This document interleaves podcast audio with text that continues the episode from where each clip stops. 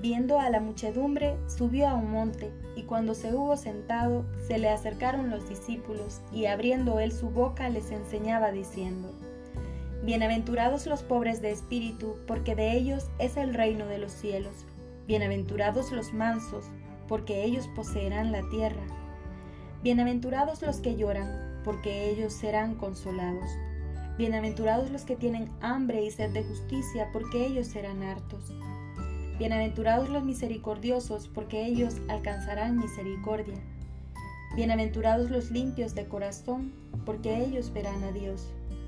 Bienaventurados los pacíficos, porque ellos serán llamados hijos de Dios. Bienaventurados los que padecen persecución por la justicia, porque suyo es el reino de los cielos. Bienaventurados serán cuando los insulten y persigan, y con mentira digan contra ustedes todo género de mal por mí. Alégrense y regocíjense, porque grande será en los cielos su recompensa, pues así persiguieron a los profetas que hubo antes que ustedes. Ustedes son la sal de la tierra, pero si la sal se desvirtúa, ¿con qué se les salará?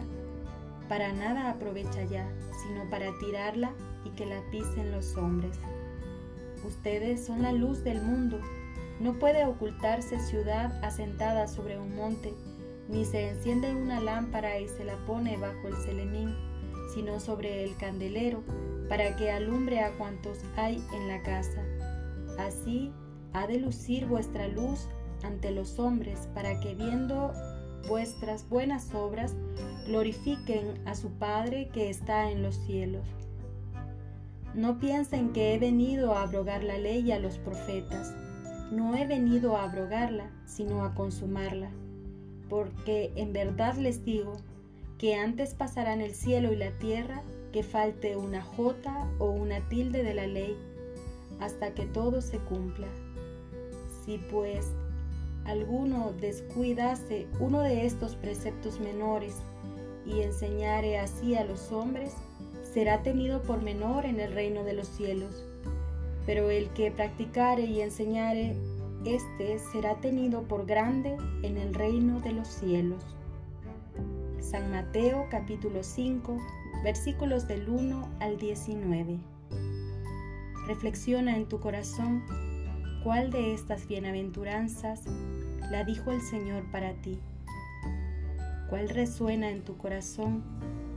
Y medita cómo hacer la vida. Pídele al Espíritu Santo, inspire tu corazón. A continuación, reza las oraciones para todos los días.